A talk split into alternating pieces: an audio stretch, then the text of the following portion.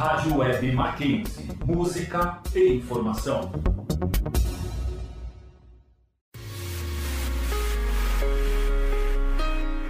Entre nós.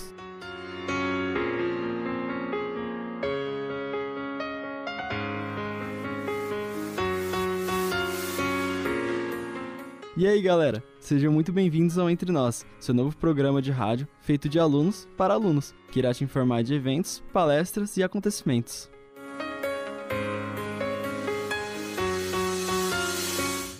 Vamos às indicações da semana. Gostaria de indicar o livro Coisas que você só vê quando desacelera. Comecei a ler essa semana, mas já estou gostando muito. É uma leitura leve e cheia de ensinamentos. Eu queria indicar a página do Instagram @xamânicos. É uma página de autoconhecimento com muitos ensinamentos para você viver uma vida mais leve e saudável psicologicamente. Bom, gente, hoje eu queria indicar o filme Buscando, que conta a história de um pai com uma filha adolescente que desapareceu. O filme é realmente muito bom, tem uma narrativa envolvente e um jeito bem diferente de contar a história. A maior parte do filme se passa na tela de um computador e nas câmeras de segurança, mas fiquem tranquilos que as imagens são boas. É só algo bem inusual que funcionou muito bem. O filme é surpreendente. Está chegando o final do ano e junto a essa data especial, vários filmes incríveis e super fofos que nos fazem sentir a magia do Natal. Então eu quero indicar a série Lily Dash e o filme Tudo Bem no Natal que Vem, que mostram como devemos valorizar a família reunida e o Natal, e que devemos ser gratos e aproveitar o melhor que a vida tem para oferecer. A indicação de hoje é o canal no YouTube do Caio Vinícius. Ele é designer e traz várias aulas sobre a área. Ele é super legal para quem quer estudar sobre o assunto e quer ter um primeiro contato. Entre nós. Focando mais na universidade, aqui vai alguns eventos interessantes. Estaremos contigo, sempre contigo. Tu és minha paixão,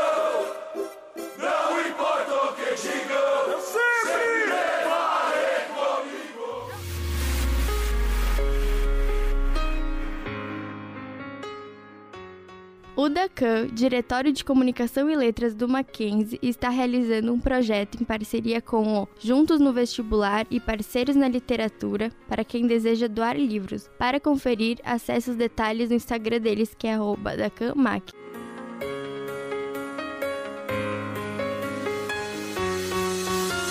Para quem se interessa por contabilidade, a Kicksbooks Conecta realiza um evento 100% online gratuito com os principais nomes do mercado.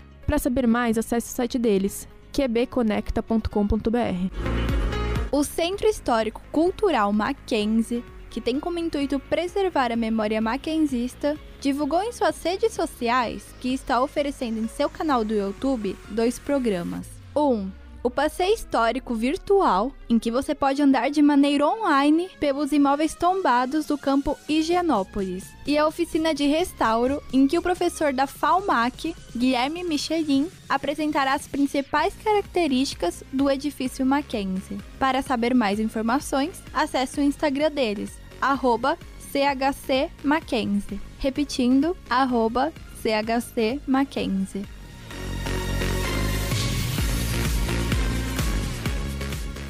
Entre nós. Podcast.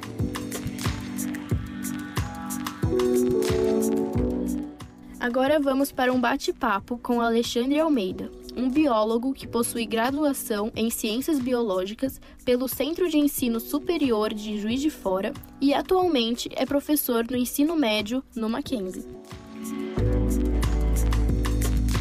Estamos aqui com Alexandre Almeida. Alexandre, eu vou deixar que você se apresente para o pessoal. Conta um pouquinho como você chegou até a sua área. Olá, todo mundo que está ouvindo a gente. É um prazer muito grande. Agradeço a vocês esse espaço, né, da gente conversar e compartilhar algumas coisas. A minha, a minha história, ela é uma história é, mineira. Eu sou carioca, mas fui morar em Minas Gerais. E na, na minha adolescência, nós mudamos. É, nos sete anos de escola, nós mudamos sete vezes. Então, eu fiz um ano é, em cada escola diferente, desde o fundamental até o médio. Minto, no médio foram dois anos, porque a gente foi e voltou para a mesma cidade. E nesse, nesse interim, a, a cidade que eu morava era Juiz de Fora. Em Juiz de Fora é uma cidade extremamente estudantil. Então você já sai do oitavo, nono ano já pensando em vestibular. É uma coisa automática, porque se você ficar para trás, você vai perder a sua vaga quando chegar no terceiro ano. Você obrigatoriamente vai ter que fazer um cursinho. E naquela época eu queria fazer medicina. No meu primeiro vestibular, é, eu não passei e fui tentar o segundo. No segundo vestibular, já fazendo cursinho, o, os meus professores de biologias ele eram num nível muito hard, muito alto. E aquilo me impactou muito. Quando chegou no final do ano, eu troquei para fazer ciências biológicas. Né? Foi um choque para o meu pai, porque meu irmão tinha acabado de passar. Meu irmão foi primeiro lugar é, em engenharia e segundo lugar geral no vestibular da universidade. Então meu pai achava que eu que, que eu estava fugindo. Quando veio o resultado, a minha aprovação e a minha nota para ciências biológicas me permitia passar em qualquer coisa, inclusive medicina. Eu fiz a Universidade Federal de Juiz de Fora, é um, um centro de excelência muito grande na formação de professores, porque ela tem uma, uma fundamentação teórica muito forte. Então, de lá, é, a gente tem excelentes professores que estão espalhados pelo Brasil na área de biologia e eles têm uma, uma estrutura de laboratórios muito bom. Hoje, infinitamente melhor do que era lá na década de 80. Né? Mas essa paixão começou com professores de ensino médio, com bons professores de ensino médio que despertaram essa, esse lado, essa vocação, esse desejo. E aí fica, fica aquela, aquela coisa, né? Que a gente desperte mais é, professores para se apaixonarem por aquilo, para despertarem alunos para buscarem essas, essas coisas que a gente nem pensa às vezes que poderia acontecer. Né? Sim, nossa, que legal. Bom, tipo, você comentou, tipo, você fez biologia e tal, você acabou virando professor, tipo, de no ensino médio aqui do Mackenzie. E eu queria saber como que foi essa transição, sabe? Como você, tipo, seguiu sua carreira, tipo, de se formar, você seguiu, tipo, direto para ser professor e tudo mais, até, tipo, chegar aqui onde você está hoje. Logo que eu comecei a faculdade, foi em 90. É, no ano seguinte, é, meu pai ele era gerente de banco e ele ficou desempregado, faltando quatro meses para a aposentadoria dele. Foi um baque emocional muito grande, né?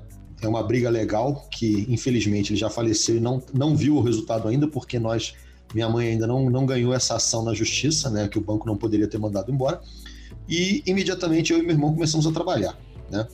E eu comecei a dar aula numa escola pública que ficava perto do meu bairro.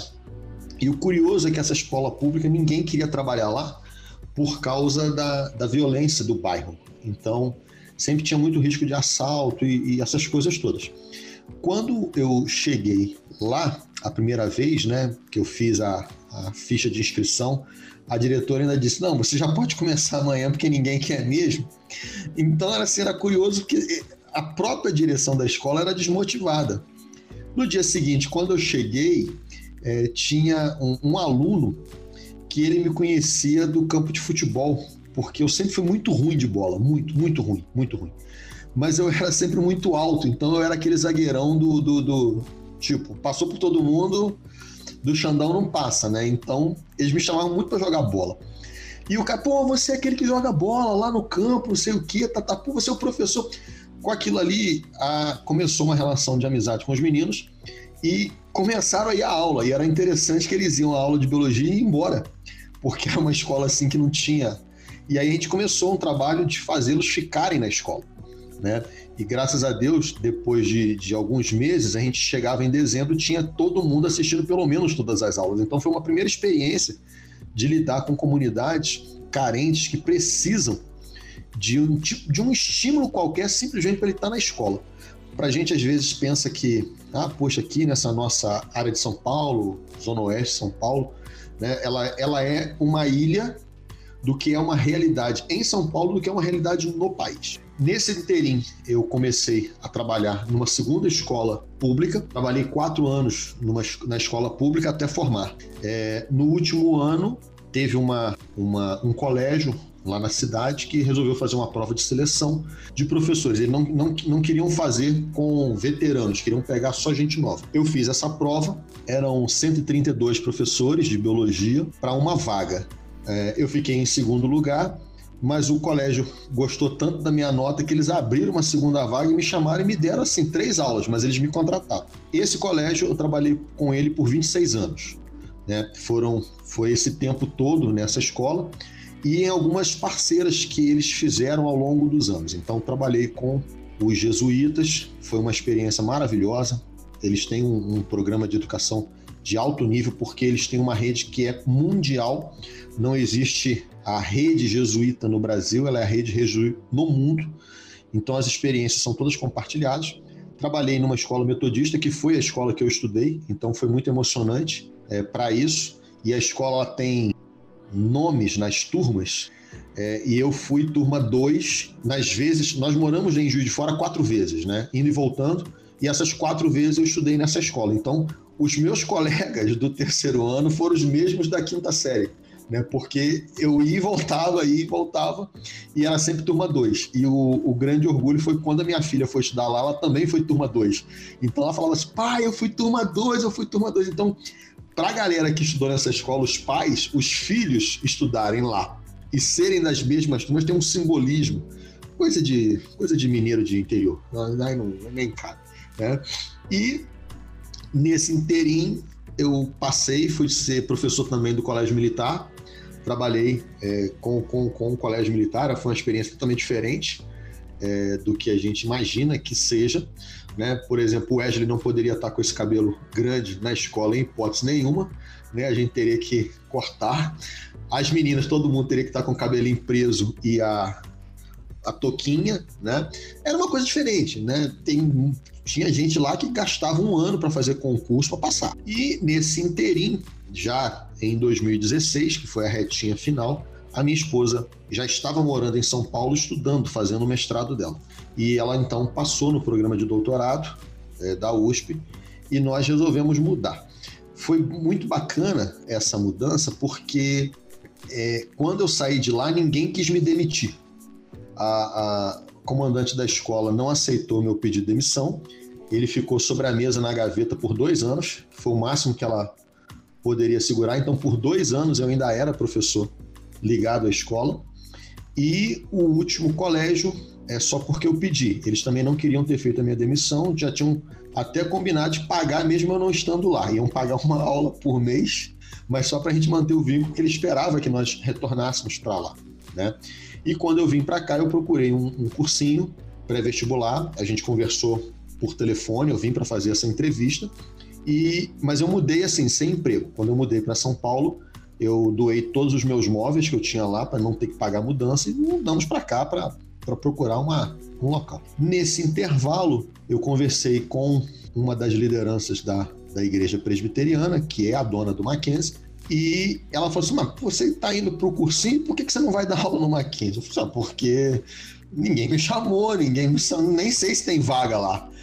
E no dia seguinte eu recebi uma ligação do Mackenzie perguntando se eu tinha interesse de dar aula lá. E aí a gente está aí esses, esses quatro anos, né? Completou agora.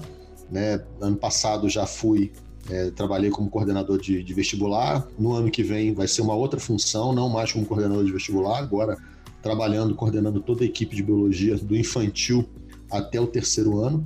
Mas são experiências, então assim, é, chegar em São Paulo foi um choque, né?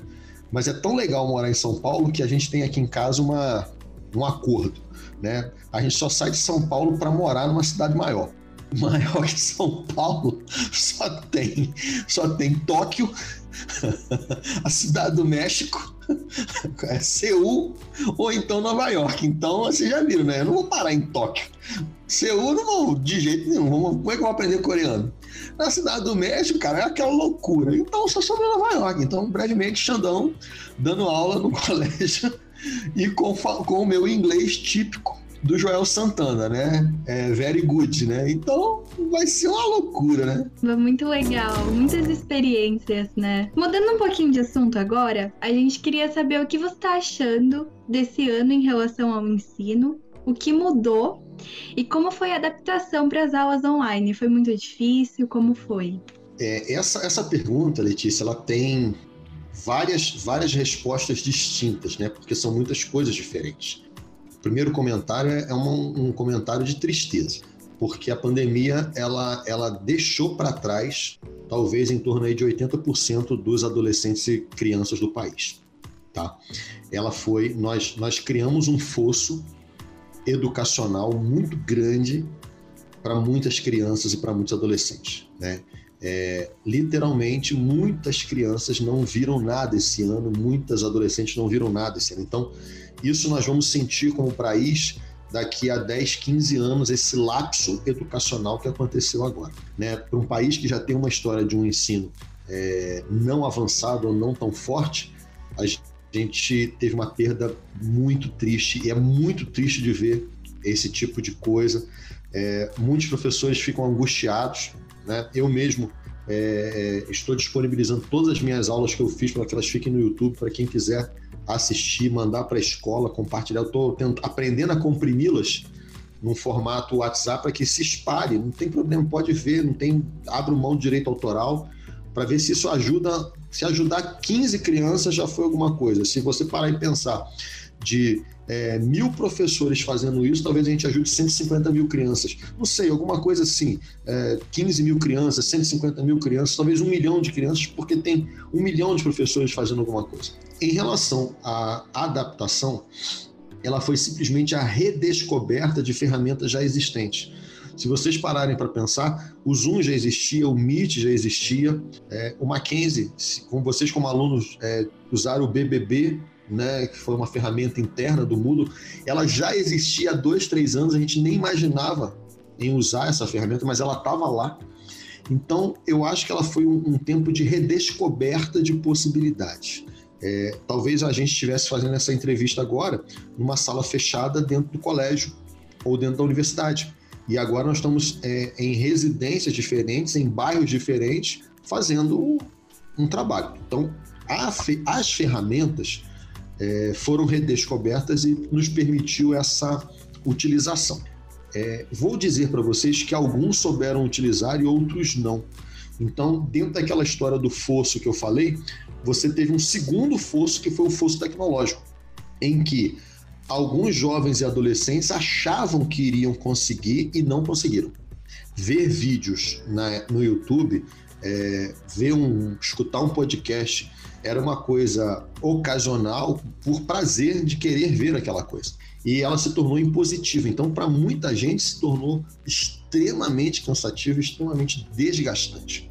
Outras pessoas se encontraram. Né? Tem gente que pede para não voltar ao presencial, que gostaria de continuar dentro desse universo que ele está vivenciando, que ele está aprendendo, que ele está lidando, e temos esse perfil. Então, eu, eu penso que ele abriu leques é, não vamos continuar por muito tempo, óbvio que não. As vacinas estão chegando aí.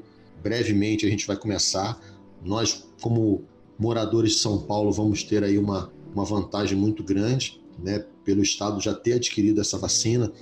Ainda temos, paralelamente, casos que o próprio governo federal pode fazer, então estamos numa certa, numa certa vantagem. Mas essa pandemia fez emergir essas realidades e que nós vamos ainda demorar um tempo para poder compreender a extensão de, de como elas aconteceram. Né? Vocês convivem com muitos outros colegas que estão tristes, mas você convive com colegas que estão felizes. Vocês convivem com colegas que estão se sentindo isolados e convivem com colegas que estão se sentindo amparados. Então, todas essas realidades estão presentes. A gente só consegue é, perceber que elas existem. Ah, mas em que quantidade? Essa quantidade eu acho muito complexa de ser mensurada, mas ela existe. Nós temos muita gente, nós temos possibilidades e eu acho que nós vamos resgatar algumas coisas nos próximos anos. Tomara. Entre nós. Bom, falando um pouquinho mais da pandemia, você comentou que a vacina já está para vir e você, como biólogo, você acredita que vai ser eficaz para todo mundo? Sobre o ensino online agora, você acha que ano que vem essa expectativa é de que a gente já volte ou que a gente já tem que se adaptar nesse novo normal para gente? Eu acho que a gente vai voltar de forma híbrida. Eu acho que a gente vai ter um, um meio termo, pelo menos no primeiro semestre né? Em que a gente, é, é, vocês irão à faculdade uma ou duas vezes por semana, né? Vão acompanhar aulas online. Eu acho que nós vamos ficar nesse meio termo para ir medindo e opa, chegamos agora em fevereiro, não teve aumento de casos, vamos colocar mais 10 pessoas na sala. Chegamos em março, em abril, começamos a medir, percebemos que não avançou. Eu acredito, Isadora, que a gente irá crescer cada vez mais do híbrido para o totalmente presencial novamente, tá? Com relação à vacina, eu vou tomar a liberdade que vocês estão me dando só de fazer uma pequena história aqui. Nós estudamos e entendemos vacina já há mais de um século. E nesse, nesse intervalo de, de, dos últimos 100 anos, a gente foi aprendendo cada vez mais um pouquinho. Então, a ciência avançou na identificação desses antígenos, no estímulo e identificação na produção de anticorpos pelo próprio indivíduo e anticorpos produzidos a partir de medicamentos ou a partir de soros. Para algumas vacinas, né? Que a gente tem esses casos. Quando eu escuto, às vezes, alguém falar assim: Poxa, eu não vou vacinar porque essa vacina foi muito rápida, ah, eu não vou vacinar porque não teve pesquisa. Nós temos que entender que a ciência como um todo avançou muitas coisas. Se vocês pararem para pensar, o avanço que o celular teve nos últimos 10 anos ele é uma ferramenta, um, um, um instrumento tecnológico que cresceu muito rápido. Né? Ah, se você parar e pensar nos avanços tecnológicos nas mais variadas áreas, nós avançamos muito rápido nos últimos anos. E, obviamente, que a biologia também caminhou, e particularmente a imunologia. Então, o desenvolvimento de vacinas e de medicamentos, de modo geral, ele sempre foi feito muito com a utilização de animais. E a gente brigou por muitos anos para que isso diminuísse, né? que usasse animais só no fim da história de um teste de um remédio. A ciência respondeu isso à sociedade, produzindo modelos computacionais que fazem essas previsões e esses testes.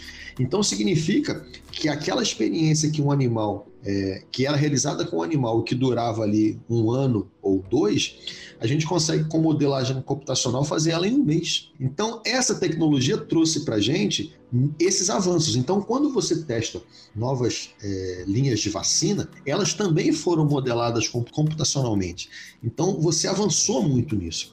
A gente consegue captar os dados dos voluntários praticamente em tempo real, algo que não era feito. Você tinha que fazer relatório, esse relatório ia para alguém, esse alguém examinava esse relatório. Então, você imagina só isso aí de idas e vindas de relatório, levavam-se semanas. Os é, voluntários colocam nos aplicativos hoje tudo que eles estão passando, que é catalogado em tempo real. Então, nós avançamos tecnologicamente. Consequentemente, paralelamente a isso, os centros de de pesquisa é, nacionais, como é o caso da Anvisa, como é o caso da FDA nos Estados Unidos, como é o caso da, da Agência Europeia é, de Produtos né, Farmacológicos e de Medicamentos, elas têm um, um know-how, uma tecnologia muito avançada. Então, quando você escuta é, que determinada vacina ou que determinado produto passou pelos protocolos, ela é segura. Ela não é uma invenção, não é alguém tentando dizer não, cuidado ou não. Não, ela é. E, particularmente, o Brasil pode ser considerado um dos maiores centros de imunologia do mundo.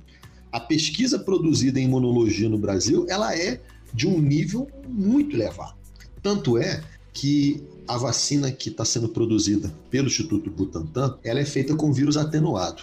É uma técnica ou uma tecnologia que nós nacionalmente dominamos assim, com maestria.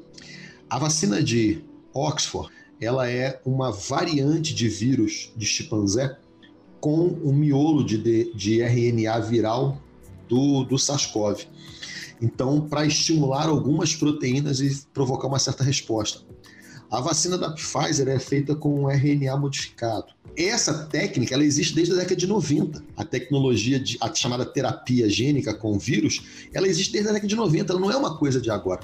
Então reparem que a maioria desses comentários são comentários é, que precisa de passar por uma informação, que a gente precisa avançar é, nessa, nesse quesito. Eu, eu queria compartilhar com vocês uma, uma experiência que eu acho que vale a pena vocês depois pesquisarem e quem sabe isso ser um, tema de uma discussão é, que vocês podem fazer. Existe uma, uma área na psicologia chama-se efeito Dunning-Kruger. O efeito Dunning-Kruger ele é um fenômeno em que indivíduos que têm pouco conhecimento de alguma coisa acreditam saber mais do que os especialistas. Alguma novidade? Eu acho que se vocês pararem para pensar, é o que a gente está vivenciando hoje. Gente que acha que domina toda a te... ensina. Não, aquele especialista está errado. Não, aquele cientista não sabe de nada. Gente, isso é um problema que é analisado na psicologia. Efeito Dunning-Kruger. Então, parem que o conhecimento é uma benção, ele é uma coisa boa. E toda pessoa que tem conhecimento, ela reconhece que ela, quanto mais ela aprende, menos ela sabe. É uma das grandes características de você tentar entender. E eu acho que espaços como esse que vocês estão criando aqui e divulgando é para alertar pessoas. Olha, gente, vamos confiar, vamos, tem um produto aí que está chegando, vai trazer a gente para uma, um retorno. Está querendo dizer que existe um complô mundial para todo mundo matar a gente, a gente não sobreviver, sabe? Era muito mais fácil jogar uma bomba, né? É mais barato mandar uma bomba nuclear aqui, explodir tudo. É rápido, né? Então, eu acho que às vezes a gente é, falsas é, respostas porque a gente tem medo. O conhecimento traz medo. As pessoas têm medo, né? E às vezes a melhor forma de a gente controlar o medo é testar, né? Como é que você fala quando uma criança está com medo da, luz apagada? Olha, vou deixar uma frestazinha aqui. Agora vou diminuir essa frestazinha. Daqui a, daqui a um dia você vai ver quando você fechar a porta, daqui a pouco a escuridão diminui porque a claridade da rua, da porta vai te e as pessoas, as crianças vão aprendendo. Eu acho que é isso que a gente tem que desafiar as pessoas. É legal que você comentou, né, desse medo, porque eu acho que assim, nós alunos, né, estamos sentindo muito isso na pele, né? Envolvendo outros assuntos também, né? A gente tem muito medo de estar perdendo tempo, né? Por exemplo, agora que a gente tem que ficar em casa, né? E aí eu ia inclusive tocar nesse assunto com você, é, porque existe entre a gente mesmo aqui do grupo pessoas que estão pensando em, em trancar o curso para esperar tudo isso passar, para depois voltar a fazer tudo por, por medo de perder tempo com, por exemplo, estou em casa, muitas atividades que eu poderia estar fazendo para ganhar a hora complementar, eu não estou conseguindo fazer. Então, por medo de estar perdendo um certo tempo que ela poderia estar fazendo coisas muito interessantes, né, pro profissional dela. Então, eu queria saber o que, que você sugere, né, para nós alunos, você como professor, como pai, como adulto, o que você sugere, né, para esses alunos que estão se sentindo um pouco perdidos, um pouco, né, com medo, receosos com relação a tudo isso? É, é interessante, Marina, essa sua pergunta, porque é exatamente o mesmo medo que a minha geração tem. Talvez o medo de perder o emprego, né? Poxa, se vocês... Eu sou professor, mas se vocês não voltarem para a escola, eu não tenho aluno. Se eu não tenho aluno, eu não tenho emprego. A gente redescobre coisas novas. Então, se vocês pararem para pensar, é, vocês podem fazer muitas reuniões, vocês podem fazer muitos eventos e vocês podem oferecer para muitas empresas, para muitos comerciantes, para muitos profissionais liberais, novas formas deles divulgarem e apresentarem quem eles são. Né? Eu acho que essa redescoberta é uma redescoberta para todos nós. Né? De repente, igual a minha esposa é dentista, né? e ela tem repensado como ela vai fazer com o consultório. E aí vocês podem trazer para a gente ideias e sugestões que nós não tínhamos pensado. Talvez seja a hora de vocês prospectarem novos clientes de uma forma diferente encararem que todo momento de revolução lhe traz mudança. É, se você olhar para a história, um exemplo que, que me marca muito na história é quando a gente avança na revolução industrial. As pessoas costuravam na mão, de repente você tem uma máquina. Essa máquina, ela, entre aspas, provocou a demissão de muitos operários. E a gente concentra muito nisso. Mas a gente esquece que aquela máquina começou a vestir um número muito maior de pessoas do que antes por um preço muito menor. Então, aquele padeiro que não podia comprar uma camiseta podia agora comprar duas ou três. Aquele pai que podia que comprava uma camisa por ano e passava a camisa mais usada para o filho mais novo, agora ele pode comprar uma para cada filho. Ou seja, a revolução trouxe prejuízos, mas também trouxe conquistas. E aquelas pessoas que trabalhavam no TA começaram a aprender a consertar a máquina que quebrava. Não sei se vocês lembram do filme do A Fantástica Fábrica de Chocolate, né? O pai do garotinho que foi mandado embora porque construíram uma máquina de pasta de dente. Aí depois contratam ele para consertar a máquina que dava defeito. E ele foi muito melhor depois. Eu, eu acredito que vocês têm que. O medo ele é legal, biologicamente falando, o medo, ele que nos mantém vivos, né? O medo é um, é um grande, é um sintoma de alerta, nós ficamos alerta com o que está no, no, nosso redor. Ninguém anda, ninguém vive sem medo, mas ele talvez, talvez nos permita redescobrir frentes diferentes. Né? Eu falo para cada colega de vocês, não desistam da faculdade.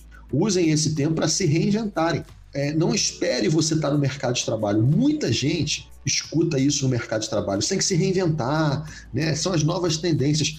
Só que agora você está vivenciando isso na própria faculdade, você já pode se reinventar na sua formação. Eu acho isso uma oportunidade que talvez uma gera, a geração anterior não teve. Vocês estão diante de dois mundos, o mundo normal e o mundo virtual.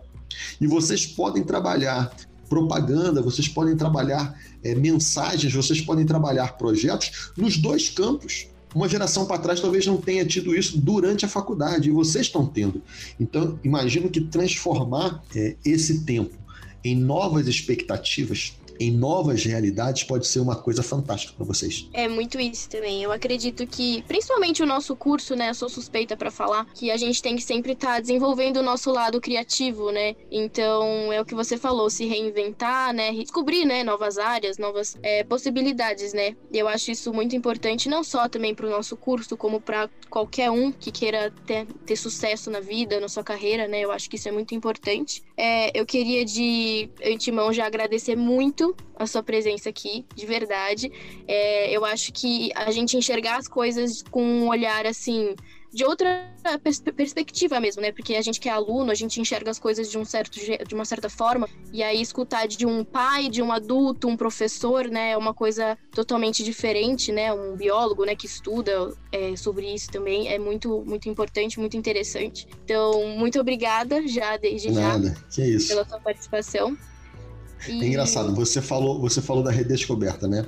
Ah, e como pai, né? A, a, minha filha arrumou um emprego na pandemia para trabalhar de casa, né? Vários escritórios na, em São Paulo fecharam e mandaram a galera para casa. E muita gente que estava em casa não estava sabendo aproveitar essa oportunidade. Ela viu um anúncio, tum, pegou e foi, sabe? Então eu acho que é, é, são essas, essas questões que vocês estão aí presentes são maravilhosas, sabe? Eu estava outro dia ali no prédio de vocês e tinha uma propaganda na, no elevador sobre um curso para usar o Instagram, né? Aí eu vi assim, depois achei no YouTube algumas dicas, né? É, isso é papo. Meu Instagram devia ter umas 800 pessoas, né? Tá chegando a quase 3K, Xandão bombando no universo virtual, né? E aí o que acontece? Dicas que vocês produziram em trabalhos de vocês me ajudaram sem vocês saberem. Então, vocês estão produzindo, mesmo que vocês achem que não, não desanimem, não fique triste. Fala para os seus colegas, empolgue a galera. Fala, não, gente, vamos lá, cara, nós temos muita oportunidade, o negócio está bombando. A gente mora na maior cidade da América Latina, aqui é o centro da, da América Latina, aqui, aqui, é, aqui é, é referência para o mundo. As pessoas vêm para cá, para São Paulo, cara. Vamos lá, vamos lá, bate palma e empolga os meninos, empolgue as meninas para redescobrir descobrirem que vocês têm é, muitas, mas muitas frentes, tem muita gente precisando de vocês aqui em São Paulo. Tem muita gente precisando de se reinventar e precisa de gente criativa, porque nem todo mundo é criativo. Por isso que a gente contrata um publicitário, porque você é criativo. Eu não sou, eu sou, eu sou biólogo. Então, vocês me contratam e me contratarão no futuro para dar aula para os filhos de vocês. Então, isso é sociedade, é cada um fazendo uma coisa. Então, procurem ampliar o leque. Talvez a gente pense assim, vou fazer publicidade só para uma empresa, para uma televisão. Começa a pensar, por que eu não posso fazer publicidade para uma ONG? Publicidade para pequenos comerciantes de um bairro? Você sabe que às vezes o cara gostaria de ter um cartaz. Aí você pensa, mas eu pô, faço publicidade, vou fazer um cartaz e se de repente você pode ser a empresa produtora de cartazes? E de repente a empresa de vocês não é para publicidade em televisão, é publicidade escrita. Porque são muitas coisas que estão aí presentes e que tem gente que não consegue, não tem acesso para isso. Sabe? Eu empolgo porque eu, eu, eu, gosto de ser otimista. Sempre tem, sempre tem alguma coisa para fazer, sempre tem algo para a gente conquistar, sempre tem algo para conseguir. E eu agradeço muito essa, essa oportunidade. A gente que agradece você pelo seu tempo. E você que está ouvindo, pode conferir nossa página no Insta, arroba Entre Nós, que a gente vai postar um desafio com, com o Alexandre lá. Então vocês podem acompanhar por lá, tá bom? Muito obrigada, Alexandre, novamente. Obrigado. E vamos ter fé e esperança que tudo vai passar. Muito obrigado pela audiência. Eu queria agradecer também a presença da Isabela, da Isadora, da Marina e da Letícia. Bom, gente, não esqueçam também de conferir o nosso Instagram, arroba Nós, e seguir a página para ficar de olho nas novidades e interagir com a gente. Abraços e até o próximo programa. Esse é o programa Entre Nós, dirigido e redigido por Isabela Buono, Isadora Henriques, Marina Camaroto, Letícia Tuani e Wesley Justo com a supervisão do professor Álvaro Bufará e trabalhos técnicos realizados por Doni Paruti e Emerson Canoa. Entre nós. Rádio Web Mackenzie. Música e informação.